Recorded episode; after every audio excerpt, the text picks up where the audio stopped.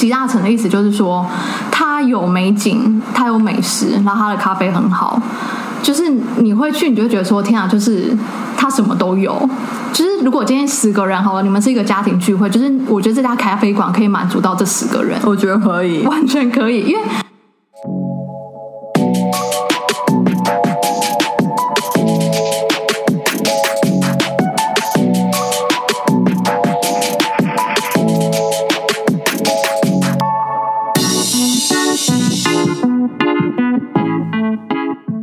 欢迎来到放弃辣椒。那我是秦明，我是秦芳。好，那我们今天这集就是要关于聊东南亚的咖啡馆。那为什么会想要做这个主题？就是其实自从在泰国走跳之后，就还蛮多人要去泰国玩，就会说你有没有推荐的咖啡馆？然后你本身也是非常喜欢去咖啡馆的人，我们都是吧？我觉得咖啡，对我觉得就是会很长周末的时候。一定会去一家咖啡馆晃晃哦，然后你去做事，或者是你想要休息的时候，然后我觉得像是问你有什么咖啡馆可以推荐的人，他们可能也会想要在旅途有个地方可以休息吧，然后也看一下当地的咖啡馆文化哦。但我觉得好像有一个是因为不想要踩雷，就至少现在可能自己是某一部分的泰国代表，他们就觉得，嗯，那至少你推荐的。不会发生一些惨剧。我蛮多朋友去旅游的时候都很怕，因为他们旅游时间有限啊，就很怕说，如果我要去自己 Google，然后去了，但又自己不喜欢的话，就会蛮可怕的。是蛮可惜的，就会觉得这个旅程就是有这个败笔。那你平常去咖啡馆的时候，因为你一定会先 Google，或者是先做一些资料准备，那你怎么去评断说，哦，我今天这个周末要去这家咖啡馆？我觉得可能会还是会比较肤浅，是。会看一下它的装潢，其实会觉得哦，这个装潢跟我我把我放进去哦，我可能是在那里会是舒服的。那你喜欢哪一类的装潢类型？我比较喜欢简单，就是不用太复杂。可是我觉得重点是也要有一个特色。可能好，你真的可能装潢跟我不太一样，跟我本人的 不太一样。可是它有个 highlight，可能是说哦，它可能有一个历史，或者是它其实是办很多文艺的地方，我就会想去看。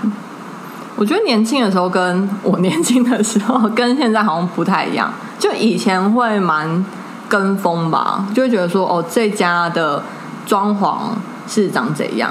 但现在就会比较咖啡会是我自己蛮在意的一个点。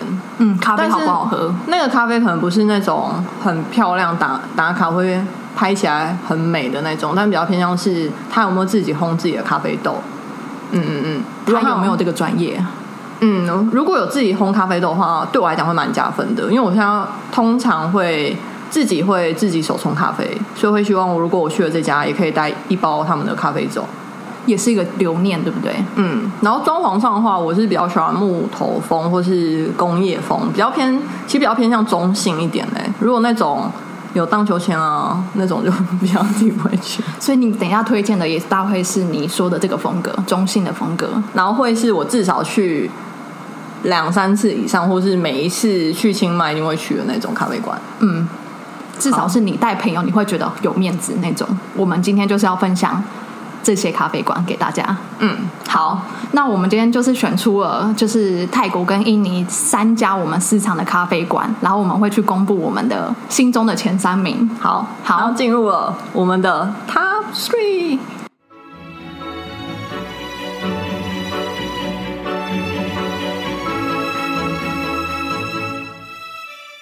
好，那我先来分享印尼的我的 Top Three 怎么样？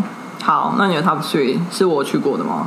你没有去过，但是是我觉得呃很有人情味的一个咖啡馆，然后它叫做 Doko Gobi Duku，然后它意思是什么？它的意思就是咖啡馆，可是它前面有放了一个爪哇文的字，叫做卖，就是贩卖的卖。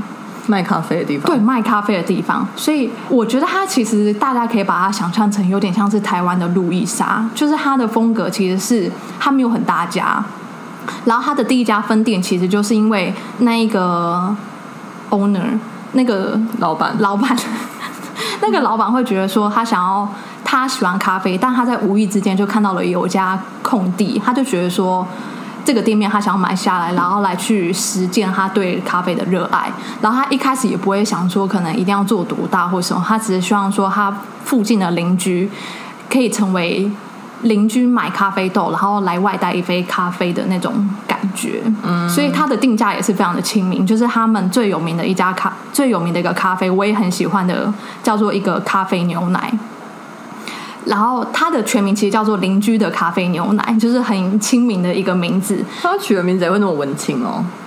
对，算蛮算文青吗？可是就会觉得让人觉得很容易亲近啊。应该不是说文青，只是你就觉得说怎么会有邻居的咖啡牛奶？但其实它其实就是展现出这家店有点想要凝聚社区的这个感情，然后让大家可以聚集在这里。然后后来为什么它会那么爆红？就是在几年前，就是总统。就 c o v i 就去他们的店喝咖啡，就是他们的店就是会受到很大的关注，就是有可能是因为总统喝，但我觉得不可否认是他们的咖啡真的很好喝。然后我觉得它也代表了某一种就是印尼人很喜欢喝咖啡牛奶，狗比叔叔的这样的个性，就是咖啡不一定要喝黑咖啡，它可以加一点棕榈糖，然后它可以加 creamer，嗯，然后去把它调配成一个比较是不管小朋友、青少年都可以喝的咖啡。哎，但我觉得好像可以后退一下，有点忘记讲说咖啡文化。就你觉得印尼有什么样的咖啡文化？我觉得应该是它，它是全什么男女男女老少都很容易得到了一个咖饮料，就是你在他们的路边摊，可能像 Waroon 啊那种。可能装潢不是很精致的一些小店，你就可以在那边喝咖啡。然后甚至是推到是说，他们咖啡文化应该是从荷兰政府开始引进非律呃非洲的阿拉比卡豆到印尼，然后开始让印尼以咖啡为重点去做销售。嗯，所以我觉得他是喝咖啡算是他们某一个协议里面的文化吧。因为我那时候去印尼的时候也会蛮。惊讶说咖啡馆真的很多，真的很多，而且还蛮特别，是基本上很多人都会有自己烘豆。因为我觉得像泰国的咖啡馆的话，不一定是每一家都会有自己的烘豆，但是在印尼真的超级多。哎，印象超深刻，就是你还有带我们去一家，就是全部都在卖咖啡豆。然后我觉得他们很真的很强，是因为咖啡豆真的很便宜，可能是因为印尼也是产地之一。然后另外就是像那一家咖啡。专门卖咖啡用具跟咖啡店的那家店，它的咖啡豆有跟迪士尼迪士尼联名。然后你有一次有带另外一家，就是我那时候有要求你再帮我带回来的那家店，它有跟一个耳机品牌 BMO 就是做联名，去做联名。和那时候真的会觉得超怪，就是为什么连这么它不是一个大厂商，对啊，然后他就可以做到这件事情。我觉得很有趣，而且他们，我记得我有次带，就是你不是有我们有去那家咖啡店吗？嗯，你就会看到它会标示各个印尼各岛的产地，就例如说有些是来自苏门答腊，有些来自呃苏拉维西，你就觉得哇，其实印尼的产区是很多很多元的。然后他们当地人就觉得说，哦，他们最喜欢喝哪一个产区的，他们可以这样说得出来。对啊，然后这个是我超级惊讶的。的事情，对不对？对，所以我觉得大家可以去这一家店，可以看一下，说哦，一个可能印尼当地人他们喜欢去的咖啡馆是什么样子。我觉得就可以推荐大家去这家咖啡馆，叫做 Doko Gobi Duku。哎，那像在印尼会有很多连锁店吗？比如说像台湾就会有卡玛或者路易莎这种，就是可能遍及。各个台湾对不对？然后可能对于台湾人来讲，这个就很像是社区型的咖啡馆吧，就是可能每一区都会有路易莎或是卡玛。但是像印尼，比如说你说这一家店，它就是社区型的咖啡馆，那会有很多连店吗？就他自己老板后来就是有些有些储蓄，有些储蓄帮他脑补。他没有啊，他对他后来在雅加达后开四家分店，但是比较多就是集中于在南雅加达。嗯，所以因为本来南雅加达就是咖啡馆的一个圣地，所以推荐大家如果去的时候可以经过他的店。但是的确，印尼有那种像我不是有带你去我们学校那一家咖啡店，你记得吗？叫什么 Coffee Doffy？不，那是学校连锁型是吗？没有，他在外面也会有连锁哦。但是他的就是我会觉得比较普通啦。你既然去，你可以去一些比较自己特色的，对。就有点像这种，你去你不一定要再喝星巴克嘛，那换我，好我泰国的 Top Three。那我泰国的 Top Three 的话是在旧城区的有一家叫做 Old Town Cafe。那为什么我会推荐那家？是因为其实那家蛮特别的，只开四天，就是礼拜六日一二这样子。然后营业时间是早上九点到下午四点。那我觉得旧城区很像现在的万华或是大道城，就是它本来就有自己旧城区的魅力。那那家店也是一样，就是很像，我不知道它到底开了几年，但里面的装潢都是老板收集的一些咖啡用具也好，或是咖啡杯。然后以咖啡来讲的话，它蛮拥有一种也是旧时候的感觉。我觉得泰国的咖啡文化是，大概是这五年来才比较盛行。而且我那盛行是说，像我那时候去交换的时候，是有很多咖啡馆没错，但是他们的咖啡都会加糖，哇哦，所以没有黑咖啡，没有泰国人完全不喝。然后我记得有一次真的超震惊，就是我点了咖黑咖啡，然后我在清迈的时候一定要说不要加糖，他才会特别帮你注意。而且他们都会问两次说，呃，所以是不加糖吗？我说对，不加糖，因为他们可能有时候会以为是加少一点糖，就还是会有微糖。然后我就会，我曾经就是有喝过一口，然后就直接把咖啡丢掉的经验。因为说你喝美式，然后就美式是超甜，但是印尼也是这样哎、对，就是但是大家就很喜到欢喝甜。他们可能会觉得是一种咖啡风味的饮料吧。哦，嗯，然后直到这五年来，大家才更注重咖啡这件事情，所以就会有很多，比如说自己烘豆啊，然后或者是呃手冲咖啡这种事情产生。不然以前的话，基本上尤其是女生，泰国女生完全很少人会喝黑咖啡。所以那家店就是它也是会加一点糖的。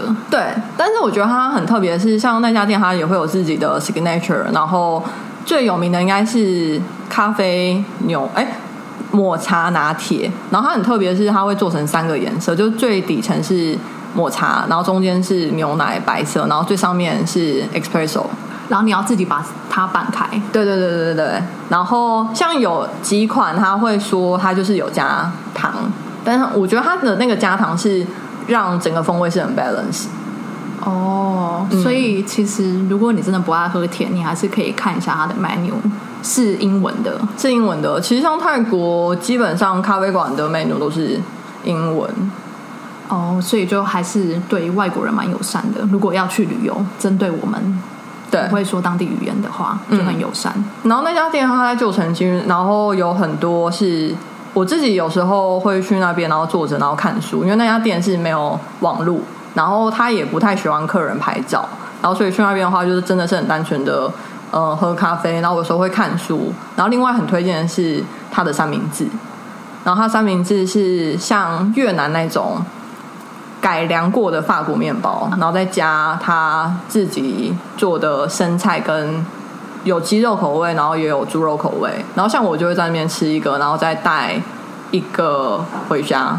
是因为我觉得泰国他们的饮食习惯还是偏向原本他们自己吃米饭，所以很少会有好吃的面包。然后那家的面包我是觉得很好吃。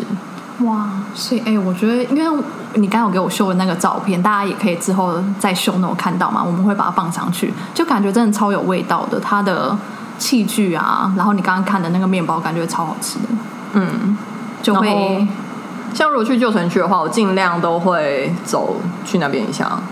哎、所以说等于你很推荐过的，因为旧城区就是一个观光圣地，是吗？就现在，我觉得就分大家去曼谷应该会习惯，要么是去逛百货公司，然后有些人如果喜欢看庙，或是想要去唐人街走走的话，我也会很推荐旧城区。哦，所以就可以路过那家咖啡店。然后现在旧城区也很像大呃大道城，就很多新的店啊，或是咖啡馆都会陆陆续续的很盛行。然后通常美国背包哎外国背包客他们也会比较喜喜欢在那一区走走。嗯，就有新旧交合交融的感觉。对，好，那这就是我们的 Top Three。那接下来就是到 Top Two。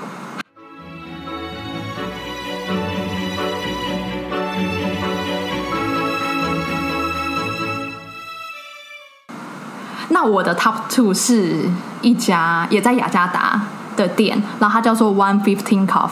咖啡然后我这家店很推荐，就是因为只要有台湾朋友来，我就会带他去这家店，就是因为说，因为有些台湾朋友来，他不一定可以那么习惯台湾的印尼的食物，因为还是会比较重口味，然后比较。比如说我们的妈妈，我们的妈妈，她一直说还是我们今天去吃日本料理。她有几度来雅家的时候这样说过，所以我们带她去这家店，她就是会马上觉得哦，这就是她喜欢的店，就是她用的东西。呃，就是比较清爽，比较健康，所以大家可以想象得到，可能会有我很推荐的洛梨吐司套餐，或者是大家习惯的香蕉松饼啊、意大利面。但是我觉得也一定有在一定的品质之上，很高级啊！我觉得是一家很高级的店，然后价位来讲，我觉得就是很台湾咖啡馆的价位。但是对于你来讲，是不是就超贵？我记得你那时候去结账的时候有说，哎，怎么那么贵？可是对我来讲，我看那价钱，然后对照到台币，我就觉得，哎，就差不多啊，就而且很便宜。就例如说，可能香蕉松饼一百五，可是你在台北市不止一百五，对。但是它可以把这个品质做得很好。然后它，我觉得很有趣的是，它。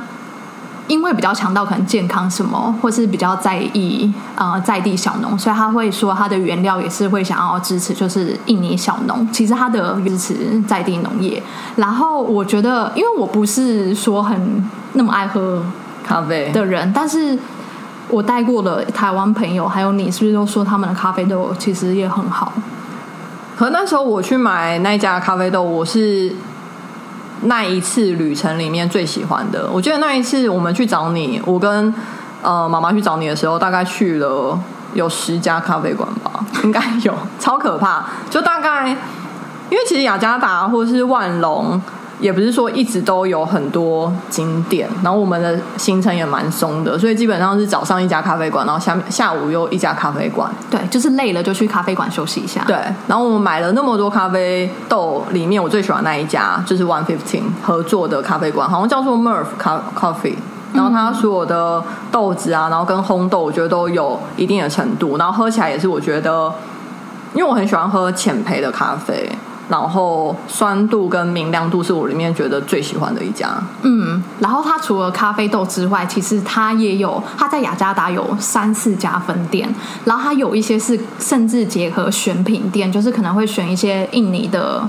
嗯，小农的是呃小农的农产品，然后有一些关于陶瓷衣服，对，所以其实大家就可以去锁定哦，你想要逛选品店的话，那你就可以选择哪一家分店去逛。然后我觉得很有趣的是，因为它其实真的是比较精致，所以你在里面也会看到很多外国人啊，而且我不知道是不是因为它的主厨是日本人或是怎么样，所以它其实里面有很多日本的。我们那时候不是看到一群日本贵妇在里面在学写字啊，或什么？所以我觉得，如果你有一个早午餐的时间，或者是你想要真的放松一下你的胃，让它休息一下，我觉得就很推荐去 One Fifteen。嗯，我自己非常喜欢，就是我们去了两家嘛，第一家就是很正常的咖啡馆，然后另外一家就是有选品店。然后其实我也是很喜欢去看东南亚的设计，所以那时候特别要求说，我希望再去那一家店逛一下。那我觉得上面它整个空间就很棒，然后也有选很多，嗯，像是陶器，然后跟衣服，那衣服就有包含蓝染或是一些棉麻的服饰，那我就觉得很棒，很精致的一家店，就是可以想象是说东南亚，包含如果雅加达跟曼谷相比的话，我觉得雅加达的外国人是比较少啊，因为泰国是真的超多，所以有一些店家他还是会为了迎合外国人的口味。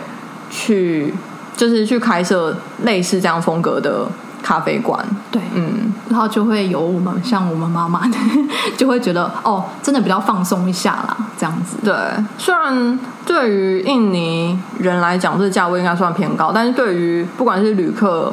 还是当地的外国人，我觉得那个价位是非常 OK，非常 OK。像是说，呃，一杯卡布，啊，卡布差不多一百块台币，就很正常啊。然后你就坐在那休息。其实有时候在泰国，因为我是非常非常喜欢喝咖啡的人，可能三餐来讲，咖啡是最贵的哦。因为你可能早餐、中餐、晚餐都可以五六十块就吃的很好，但一杯咖啡就一百啊。对。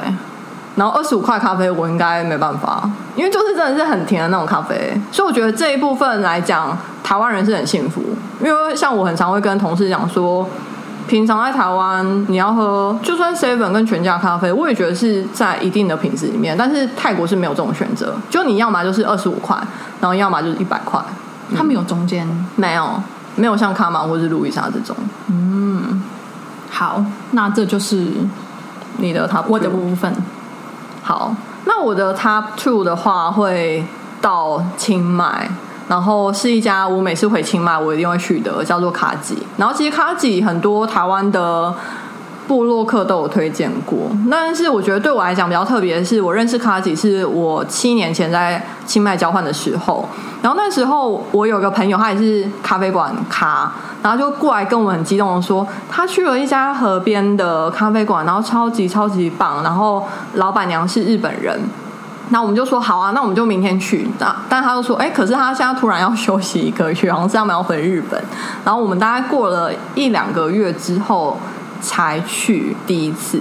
然后那时候他完全，呃，还蛮少人知道的，所以我们几乎是说老板是日本人老板是泰国人，然后老板娘是日本人。哦，对，然后那时候为什么会很喜欢？我觉得是因为呃甜点吧，因为老板是负责咖啡，然后他太太是负责甜点，然后我觉得就是真的很日本风味的那种甜点，像是他很有我朋友们很喜欢的就是奶油面包 cream，嗯，克林姆克林姆面包，就是里面是有加那个 cream，然后跟像是 muffin 也很好吃，然后 bagel 也很好吃，然后我自己很喜欢的 menu 应该是 berry banana cake，然后大家一定要点哦，因为它其实不会放在蛋糕柜里面，但是是你必须要自己额外点的。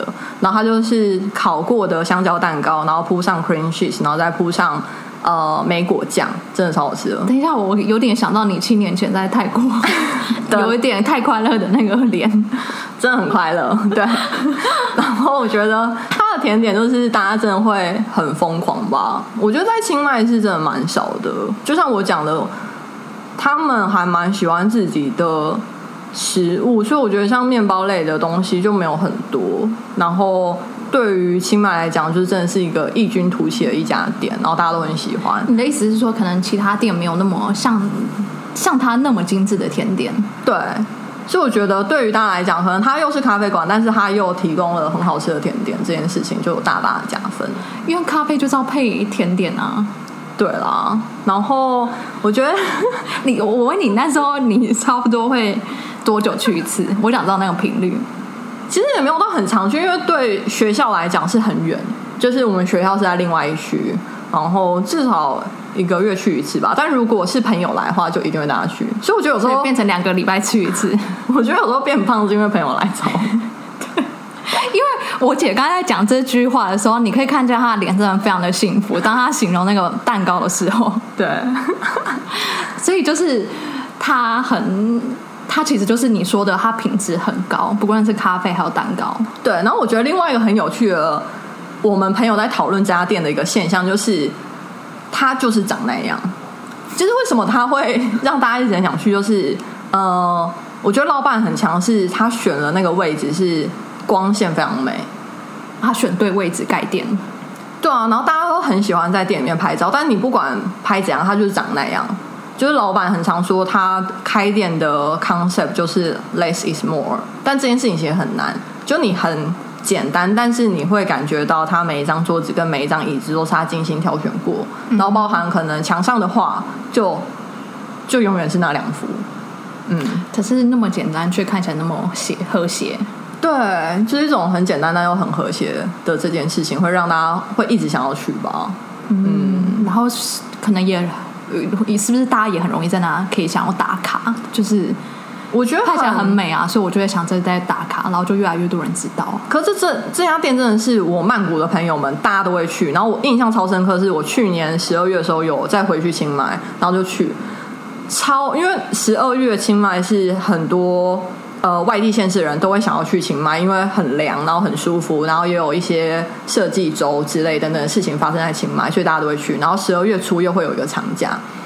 我真的在滑 IG 的时候，疯狂看到我朋友们都会在那家店，而且有一段是我超超吓到，是因为我 PO 了 story，然后我曼谷的朋友也突然 post story，那我就真的是吓到我说：“哎，我们该不会在同一家店？”然后我就说：“你现在也在这吗？”他说：“没有，他已经离开了。”但这是每个人都会去。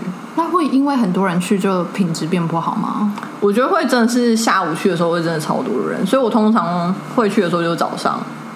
哦，好，就是很有趣的，就是像我很多泰国的朋友来，然后他们可能早上就会想去咖啡馆，然后就问我说：“那我推荐哪一家？”然后我就跟他们讲，但是每一次都是下午一点、两点之后才开。但是泰国的咖啡馆是早上九点吧，九点开到下午六点，然后不会开晚上，因为对他们来讲，晚上就不会是开喝咖啡的时间。但台湾人好像会觉得。我想要喝一杯好咖啡，就是可能是下午比较有时间的时候去，然后包含很多人很习惯在咖啡馆做事啊，然后做到晚上。但泰国人就不太会，就是会在咖啡馆做事，但是咖啡馆不会开那么晚，所以他是很早开，然后下午就关。对，就是六七点关。因为印尼，我们刚刚也是有聊到说，印尼就是也是八点，可是它可能可以开到晚上八九点也有，可是重点是它会很早开。这个我觉得应该跟越南比较像。我去越南的时候也是整个被吓到，因为越南人是可以七点开，然后开到晚上十一点。越南人就超拼的，对不起，这是我们对越南的一些赞美。但台湾的话，我觉得可能是我刚刚讲，就是平价的咖啡太多了。因为你可以在 Seven Seven 就二十四小时都可以卖咖啡，你七点就可以买到咖啡。然后卡马路易莎也是走这种外带式的，所以很多人都会觉得说，我平常早上喝的咖啡就是。大概六十块左右，但是如果我要去咖啡馆的话，我就是会想要待比较久的时间，然后可能是享受那边的气氛，然后它值得你可以那个花一百二、一百五，可是花那三个小时坐在那。但我觉得比较有趣的是，我没有特别研究日本、韩国跟美国，因为这三个地方我也有去旅游过，然后也有去咖啡馆过。但是像泰国的话，是不会有低消。但台湾的话，基本上有两个限制，就是时间跟低消。然后这件事情，我觉得对于泰国来讲是基本上没有。然后你有时候会想说，哎，该不会会亏钱？我也不知道到底会不会亏钱。但是泰国基本上是没有低消跟时间的限制。印尼有吗？我这个没有注意过，哎，可是我没有在 menu 上看过这种这种提醒。哎，我觉得，因为如果一个解释的话，就当然可能是租金的部分跟。客人的流动率，或者是那个，但泰泰国人也会在咖啡馆做事啊。这个我真，然后也是有一堆 WiFi 这样子，但台湾可能就会蛮有一些店就会很在意时间吧，就希望说，那你至少要点到一定的价钱，然后或者是插座可能要收。这个我真。但我在我去日本、韩国还有美国玩的时候，没有特别注意到啊，因为那时候可能是玩，你不会去那边做事。但在泰国的时候，我的确也是会带电脑去咖啡馆做事。我也会啊，可是我从来没有看过有人限制说多久时间内，没有注意到啦，也许有吧。好，那我们就到公布到我们的第一名。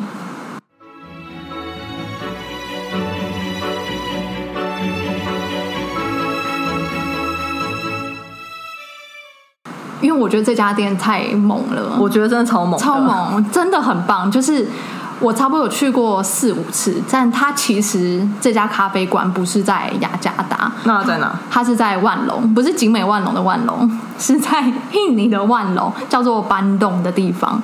然后它离这个城市其实离雅加达差不多有三个小时的车程。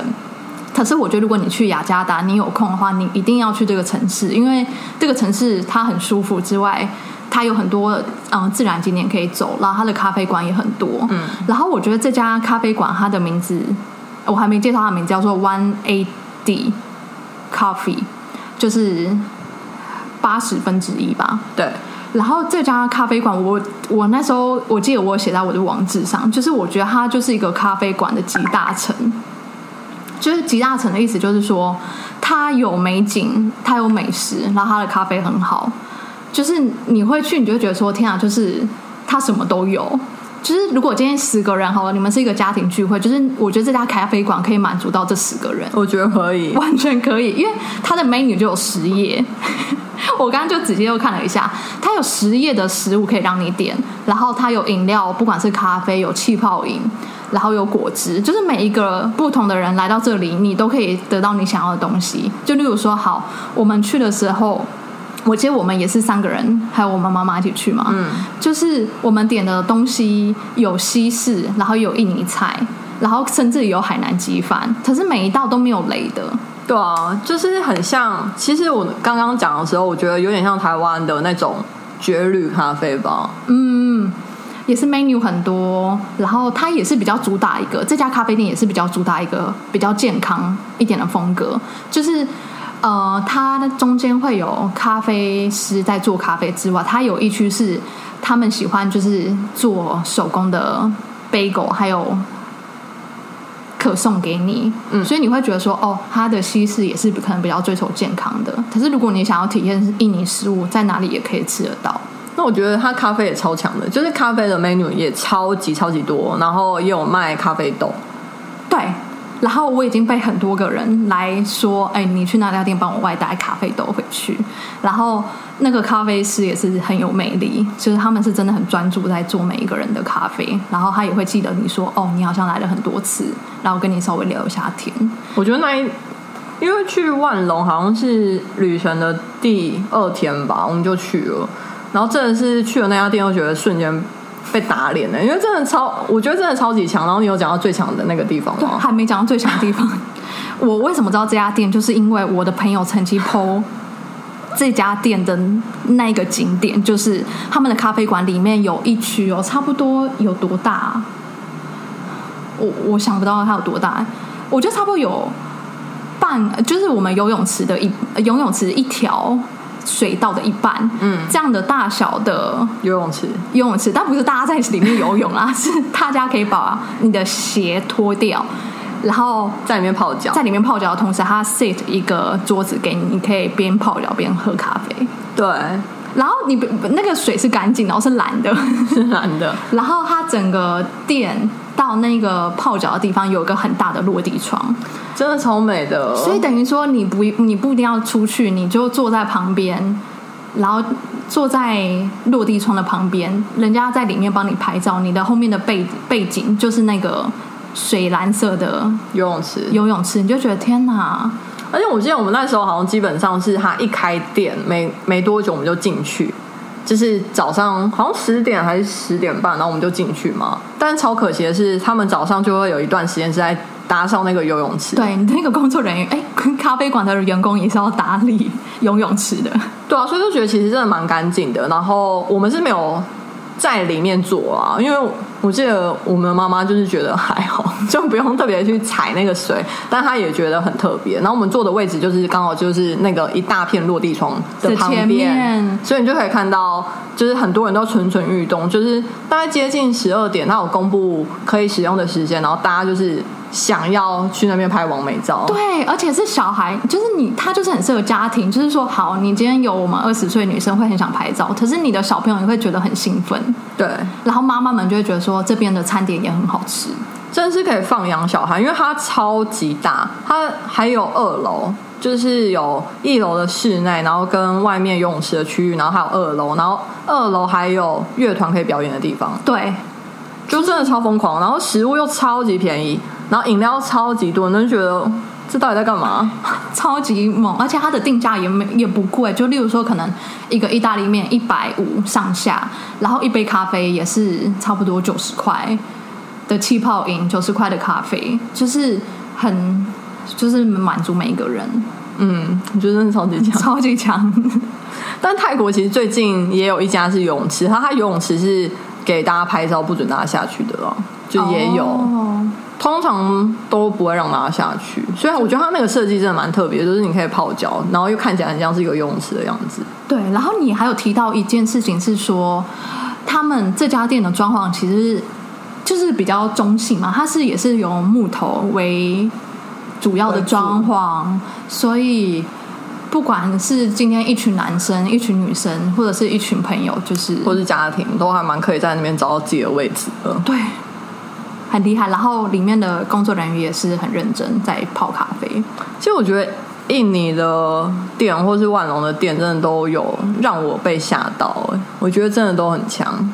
我们之前那时候是不是还有去一家，就是只是一个小店。对，然后你也觉得哇，这家店可以生存下来，是因为它就是很简单一个店哦。但是你不要以为它很简单，就是它包含它有自己烘豆，然后器具超多，就你可以选不同的方式，然后去做你的咖啡，就包含像手冲也好，然后爱乐压也有，然后包含像是最近泰国也红很红的一种。两个手把，然后一起压，我不知道那个我不知道那个器具叫什么，但是你压出来就是一杯浓缩咖啡，然后也有，然后你就看到这个老板，他就自己一个人在这边经营他自己的店。因为那家店看起来没有很起眼，就是为什么我会找到那家店，我也不知道，好像是我找，我不知道乱 Google 找到的，好像是我们去过一个景点之后，觉得有点累，想要喝杯咖啡。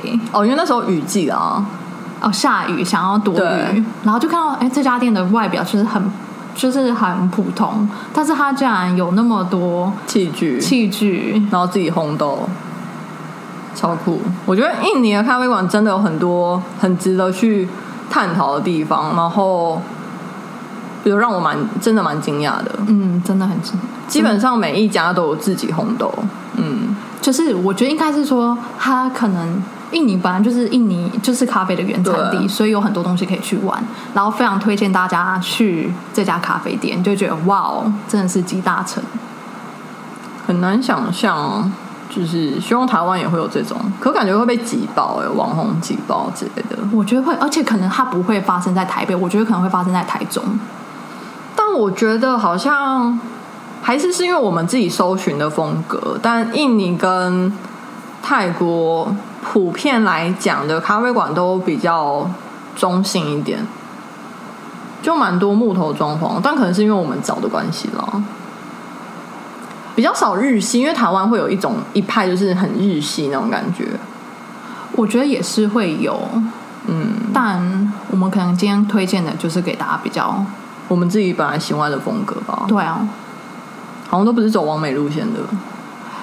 我们完美路线，印尼的完美路线是不是发生在 mall 里面？哦，也有啦，也有。好，那到我的 Top One，好，你的 top one，我的 Top One 的话就是曼谷有一家叫做 Ink and Lion 的咖啡馆。那为什么我会很推荐这家？这家应该是我有去过超过二十次以上吧，然后是我很尊敬的一个咖啡馆。然后一开始我在泰国工作的时候就有去，然后那时候去也是因为，其实一开始去的时候会比较偏向是搜寻台湾的网志吧，然后就看到哎有人推荐。然后后来是因为我们公司在那附近，所以就很习惯平常中午吃完午餐，我就会去那边买一杯咖啡。然后我觉得我同事应该觉得我们疯狂吧，因为一百块可能对他们来讲是贵，可是对我来讲，我就觉得如果你能喝到一杯很好喝咖喝很好喝的咖啡，然后才一百块，我就觉得很值得。然后我觉得很特别的是，一开始去的时候不会很就会觉得我跟他就是顾客关系，但是有一件事情让我觉得我跟这家店有一个 connection，就是他们的店员会在咖啡的杯套上写字，然后那些字就是可能是很简单的是，比如说呃 keep going，或者是 home is a kind of kind of feeling，然后或是像圣诞节的时候，他们就会写 Merry Christmas，然后问会问你的名字吗？不会，他们就是会自己写，然后写完就套着，然后就拿给我，然后我们都不会有很多交谈，但是有时候我就会打卡，就会写一些写一些话回应他。比如说，我记得很印象很深刻，就是他有一天都写说 “get lost”，就是但是因为那天礼拜一，所以我就打卡上去说 “but not today”。就是不是今天，因为今天要工作，不能在那边迷失自我。然后我记得很深刻，就是最后一天要回台湾的时候，就是刚好出差要回台湾的时候，我就有就是还是有打卡，然后就是类似说哦会想念，可能就是这家咖啡馆。然后他的店员就回应说，他每天都很努力的拿不同的杯套给我。对，哦，嗯，然后我觉得很喜欢他们那家店的一个原因，是因为我自己因为会自己手冲咖啡，所以会比较喜欢单品，就是会买豆子或是自己喝的时候都会喜欢喝单品咖啡。但他们家的配方豆真的有一个魔力，就我很难去形容它的味道。然后我自己有去问一下，说他们的豆子是几支配在一起，他说大概有四到五支豆子。然后混合成那个配方豆。那我真的很喜欢，然后也是这个原因呢，我就有去问其他咖啡师的朋友，然后他们都说，其实他觉得配方豆要么就是很好，要么就是很烂。他就是考验他们的配的那个味道，但他觉得不管是烂还是好，但至少那个是咖啡师或是老板，他尽量想要把自己呈现给你的一个态度，然后他觉得他不会去 judge 这件事情，因为他觉得当然你可以很努力的去呃做好单品豆，但是他觉得单品豆豆子它本来就是一个。它自己的味道，所以你要做到很差也是蛮难的。但是配方豆，你愿意去调配一个配方豆，它就是一个很艰难的事情。然后，如果你还能抓到客人的味蕾的话，那就代表你真的很成功。所以也是因为这样子，我才会觉得说，你回去这家咖啡馆，可能是因为你很喜欢这个老板，或者是你很喜欢这个氛围。但是对我来讲，这家店又很特别，是我真的很喜欢那个配方豆的味道。你真的有爱上他们的咖啡？对，然后另外一个我很喜欢的是他们的店员很机灵，因为我觉得泰国的店员都有一种锵锵的感觉。我也不知道哎，就是我去的时候会觉得，通常泰国店员会比较傻白，就是傻白在泰泰文就是很轻松，对，然后轻松到你会觉得，哎，这个东西应该要帮我收吧？可是他们通常都不会。但那家店是因为老板的原因，就我看过他们真人的。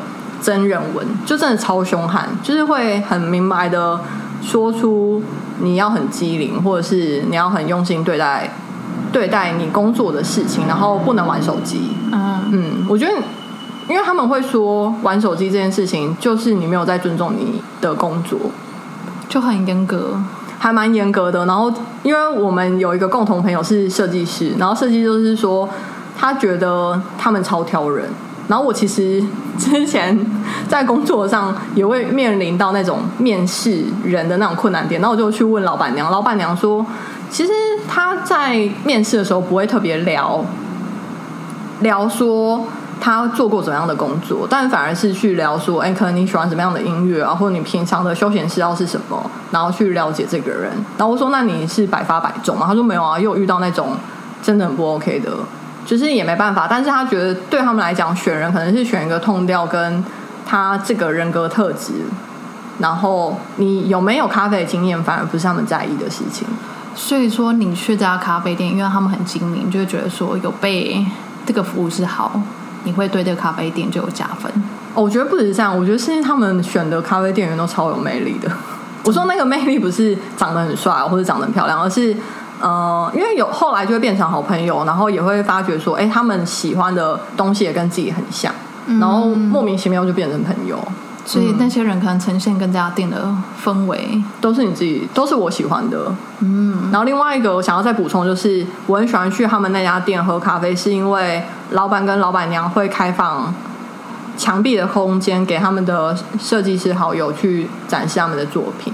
然后对他们来讲，他们觉得这个方式是最好拉近人跟艺术的距离吧。就他可能不是那么很认真的去做一个展览，或是你一定要怎样怎样，然后你才能去看到这个作品。但是它就是很自然，而且你会看到很多时候，我自己会去那边的时候，我通常都会去做事。然后可能做完工作的时候，那我就会站起来，然后看一下，就这一期在展什么样的呃。画画作，然后我觉得这个东西超酷的哦，所以它也是等于，因为你可能也很喜欢这些关于设计设计的东西，然后你看到就会觉得怎么有共鸣嘛，对这家的理念。我觉得这可能跟我刚刚介绍新麦的卡吉有一个很不一样的点是，卡吉可能你去了多少次都是那样子的感觉，然后它是一个熟悉感，但是对于 England Lion 的话，我反而是去追求一个。很新奇吧，因为我会知道说，我每次去可能过一两个月去，它又是不一样的感觉，然后或是它会呈现不同的东西给你，那我觉得很酷。那它的地点是在曼谷，呃，去旅游方便去吗？很很很方便，然后它就是在通常大家会去的小日本区，就 A 冈麦 A 冈麦那边。嗯，然后就走那家店。他们最近老板跟老板娘就开一家面包店，然后我自己有去过，那我也觉得超棒。然后那家面包店也是可以喝到咖啡，就是他们其实当然品相都是互相通的啦。就是现在如果是在咖啡馆的话，也可以吃到老板娘做的面包，但是在面包面包咖啡馆的话，面包是主角，那也会有他们的咖啡这样子。可是所以两都是可以坐在那里享用。对，然后我自己还蛮推荐去那家新的面包店，然后叫做 New Day Project。然后为什么会叫这个名字？是因为老板娘说，其实一开始我去那家咖啡店的时候，他只开一个礼拜只开四天。那我就觉得，我们大家都觉得那家咖啡店应该很有钱，但其实不是，是因为老板跟老板娘觉得，如果开七天的话，可能没办法坚持每天的品质。为什么刚刚那家老城区的咖啡店也是开四天？也是这样吗？我觉得老城区我不知道呃，但或许这件事很普遍吗？大家一个礼拜其实只有开，哦但我觉得老城区有几家店都超级拽，然后有一家餐厅也是，就只开也是只开四天，然后对他们来讲，可能他们想要找到一个生活的平衡吧。我觉得可以像也是，因为就像我们工作，其实我们也是工作五天啊，他们工作，但我觉得或许我不知道，那店租压力可能也是有吧。但我觉得可能以我们的想法，就是觉得你开多一天，你才能赚多钱。会不会是说他们这些店也有在线上有贩卖，没有，就走现场？对。哇，那够拽！但我觉得 Ink and Lion 是因为他们一开始没有想没有办法在七天都达到那样的品质，所以他们选择只做四天。但其实他们现在每天都开，是因为我觉得他们招到很棒的团队。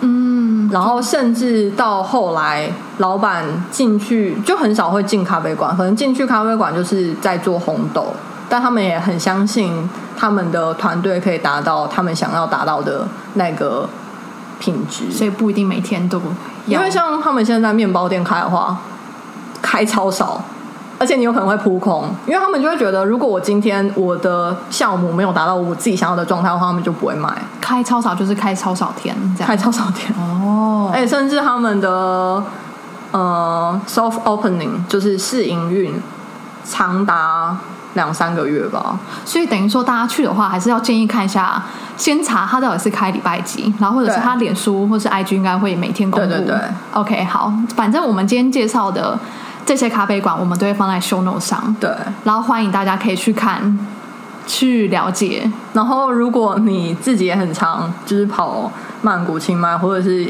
雅加达、万隆的话，然后自己有一些口袋名单的话，千万要推荐给我们。对对，真的。然后我觉得很有趣是说，不管你去这些咖啡店，因为他们的 menu 通常都是写英文的，因为我们刚刚有聊到印尼，他们一定是写英文，coffee 那个 latte 他们就写 latte，然后甚至餐点他们也会写英文，所以我觉得非常推荐大家，不是不是嗯、呃只是一个观光客，其实也很好，就是去去点餐去了解。我觉得以泰国来讲的话，咖啡馆基本上都是写英英文啊。嗯，对，好，好，那我们今天的分享就差不多到这边，难得再度合体。非常难得，没有了。好，那就我们的分享就今天到这里，拜拜。拜拜。